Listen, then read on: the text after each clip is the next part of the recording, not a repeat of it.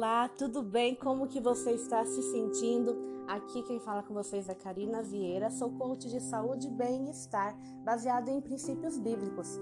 Bom, fazendo a nossa sequência aqui do tema sobre saúde e bem-estar tá na Bíblia, eu vou falar com você hoje sobre um assunto que ele é bem atual, é o mal do século, a depressão. E a minha pergunta é, para nós iniciarmos esse podcast, a mulher cristã pode ficar deprimida? Hum, sim, a resposta é sim.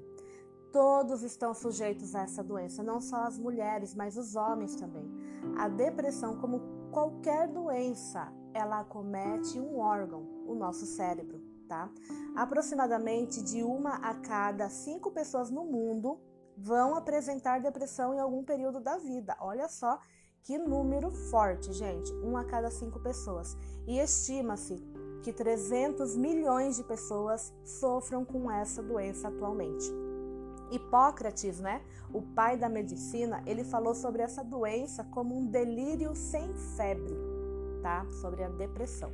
E na Bíblia nós temos um caso de uma mulher que parecia estar delirando, que ela parecia estar embriagada de tanta tristeza e aflição um delírio sem febre, como Hipócrates falou. Será que você consegue adivinhar quem foi essa mulher que ela foi confundida com uma pessoa embriagada? Sim, Ana. Ela foi a mãe de Samuel. A sua história está relatada em 1 Samuel, capítulo 1, versos 1, 2, 7, 8 e 10. Eu vou ler para você agora um trechinho, né, da história de Ana nesses versos que eu te falei. Então vamos lá. 1 Samuel, capítulo 1. Houve um homem cujo nome era Eucana. Tinha ele duas mulheres. Uma se chamava Ana e a outra Penina. Penina tinha filhos, Ana, porém, não os tinha. Bom, aí aqui diz que Ana, Eucana e Penina, eles foram, né, até Siló e ali ela Ana com Penina começaram a ter um certo desentendimento. Não fala se Ana retrucou, mas fala que Penina provocava a Ana, que Ana não podia ter filhos e ela tinha, né? Tinha aquela certa competição. E todas as vezes, então aqui no verso 7 fala assim, ó, todas as vezes que Ana subia a casa do Senhor, a outra a irritava. E o que que Ana fazia? Ela chorava e não comia.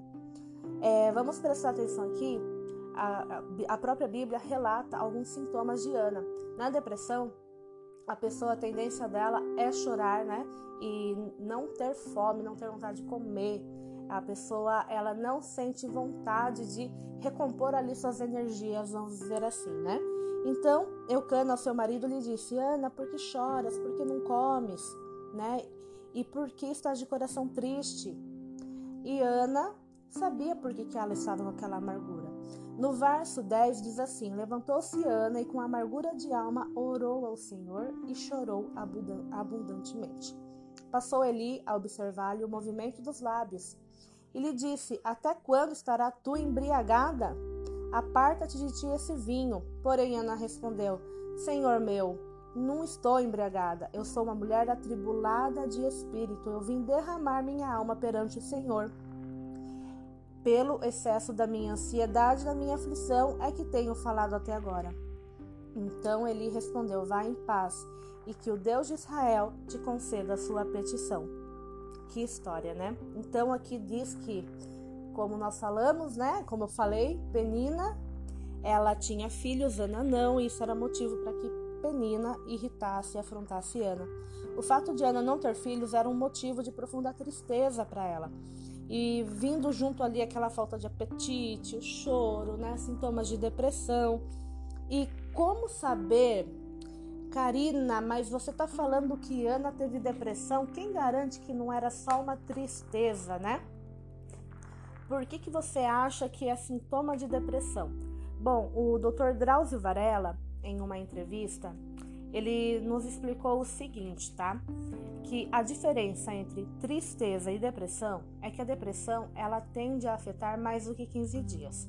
Agora, se a gente for pensar que Penina teve filhos, filhos no plural. É, uma gestação, ela dura em média aí nove meses, certo? Então, provavelmente, foi mais do que um ano que Ana é, tinha essa afronta com Penina ali, certo? Porque fala toda vez que subiam, quer dizer que todas as vezes, quer dizer que mais de uma vez, num longo espaço de tempo, provavelmente mais do que 15 dias, tinha essa afronta. E o que, que acontece com uma mulher quando ela é afrontada e quando ela ela sabe do problema dela. No caso dela, ela sabia que ela não tinha filhos. Então eu imagino que Ana, ela ficava triste mesmo, num estado depressivo. Porque para você não ter vontade de comer, né? E esse choro desesperador, como ela diz, a amargura, a gente vê que não era simplesmente uma tristeza de momento, tá? Naqueles tempos, é, pouco se sabia sobre depressão como uma doença. Ela foi identificada como doença mesmo, a depressão, só em 1952, século 19.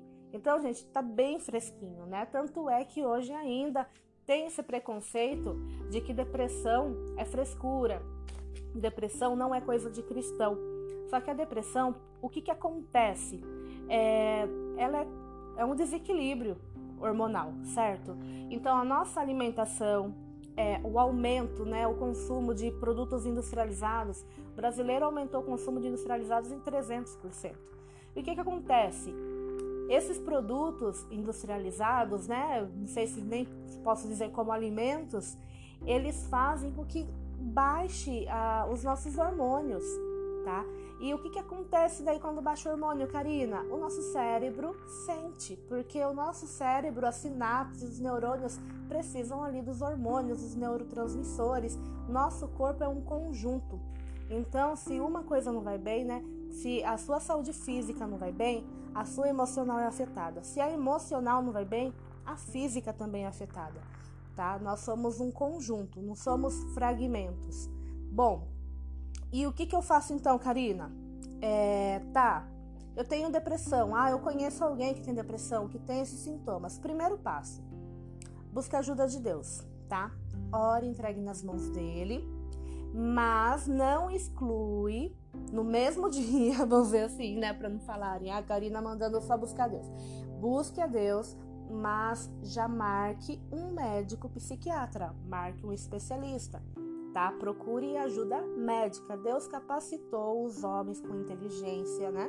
Para que possa estar ajudando outras pessoas. Então, vai um psiquiatra, se o psiquiatra indicar uma terapia, faça uma terapia, porque nada é, substitui a nossa fé em Deus, mas também nada substitui a parte que a gente precisa fazer uma reposição, né? Por exemplo, como falei, os hormônios ali estão desregulados, então a gente precisa repor, né? Então, é, eu, mas eu quero focar aqui, já que eu falei, né, sobre a parte médica, da medicina, que está aí para nos ajudar, mas eu quero também falar aqui da espiritualidade, que Ana, ela não tinha psiquiatra ali à disposição dela, ela tinha Deus. Então ela entregou nas mãos de Deus seu coração a sua fé em Deus, né, de que ele poderia ajudar ela, foi o que lhe deu força para se levantar. Ter alguém ali para desabafar e alimentar seus sonhos é uma ótima ferramenta, tá? Ana desabafou com Deus e ela alimentou o seu sonho em ter filhos. Foi o que a moveu, tá? E o que, que acontece quando a pessoa ela tem uma tristeza muito profunda, ela deixa de ter esperança, quando ela não tem esperança, ela pode acabar fazendo ali certas atitudes que podem trazer graves consequências. Então, Ana, ela mesmo triste, ela se agarrou na esperança de que Deus realizaria o sonho dela, tá? E isso que a moveu. E o que te move? Qual o seu sonho? O que, que você tem passado o que momentos, né, situações você tem passado como os momentos de Ana? Que aflição, que amargura que você tem sentido, que ansiedade, que tristeza, o que que tira a sua fome, o que está tirando o seu sono? Onde você está e onde você quer chegar? O que está acontecendo que está te incomodando? Seja lá o que for, você que está me escutando agora, leve seu choro, suas preocupações para Deus. E se perceber que esse sofrimento está se prolongando, está te sufocando, está prejudicando a sua vida, seus relacionamentos, a sua saúde, o seu trabalho, né? Procure ajuda, procure um profissional, procure um médico, um psiquiatra, um, um terapeuta. Com o processo de coach, a gente também consegue ajudar em algumas situações, mas se a pessoa estiver, né, com problemas ali psíquicos mesmo, precisa de uma ajuda profissional. Seria ali um trabalho multiprofissional. Então, se você tem um sonho e quer realizá-lo, mas você percebe que você não está em estado depressivo está precisando apenas ali de um plano de ação bem elaborado, de um autoconhecimento, o coach consegue te ajudar, tá? Tanto é que eu tenho um método, o método Ana, que ele é baseado na história de Ana, mãe de Samuel, realmente. Porque o que, que eu vejo na história de Ana e que eu aplico no meu método de coach, tá? É, todas as coaches que fazem comigo um processo de coach, eu uso fundamentos bíblicos ali e falo sobre a história de Ana, sobre esse sofrimento que ela teve, mas que ela entregou nas mãos de Deus o sonho dela, ela não deixou de sonhar e que ela conseguiu realizar o sonho dela. E da mesma forma, as coaches que chegam comigo querendo realizar um sonho, eu ajudo elas a traçarem planos, estratégias, né, para que consigam alcançar o que elas desejam. Então, tem coaches que têm o desejo de ser palestrante, de escrever um livro, de ser professora, de perder o medo de dirigir, é, de melhorar o relacionamento conjugal. Todas essas que chegam, a gente usa a história de Ana como exemplo e vou usando outros personagens bíblicos, outras histórias para ir aplicando no dia a dia. Assim a gente consegue ter uma fundamentação de que a Bíblia não é algo ultrapassado, apenas um livro milenar, mas é algo atual que nós podemos usar para os nossos dias atuais. E se nós estivermos em equilíbrio com a nossa saúde física, mental e espiritual, as coisas com certeza poderão dar mais certo. Porque, como diz né, a passagem bíblica, busquem primeiro o reino de Deus e as demais coisas serão acrescentadas. Um forte abraço para vocês, espero que tenham gostado dessa mensagem. Fique com Deus e continue me seguindo aí. Tchau, tchau.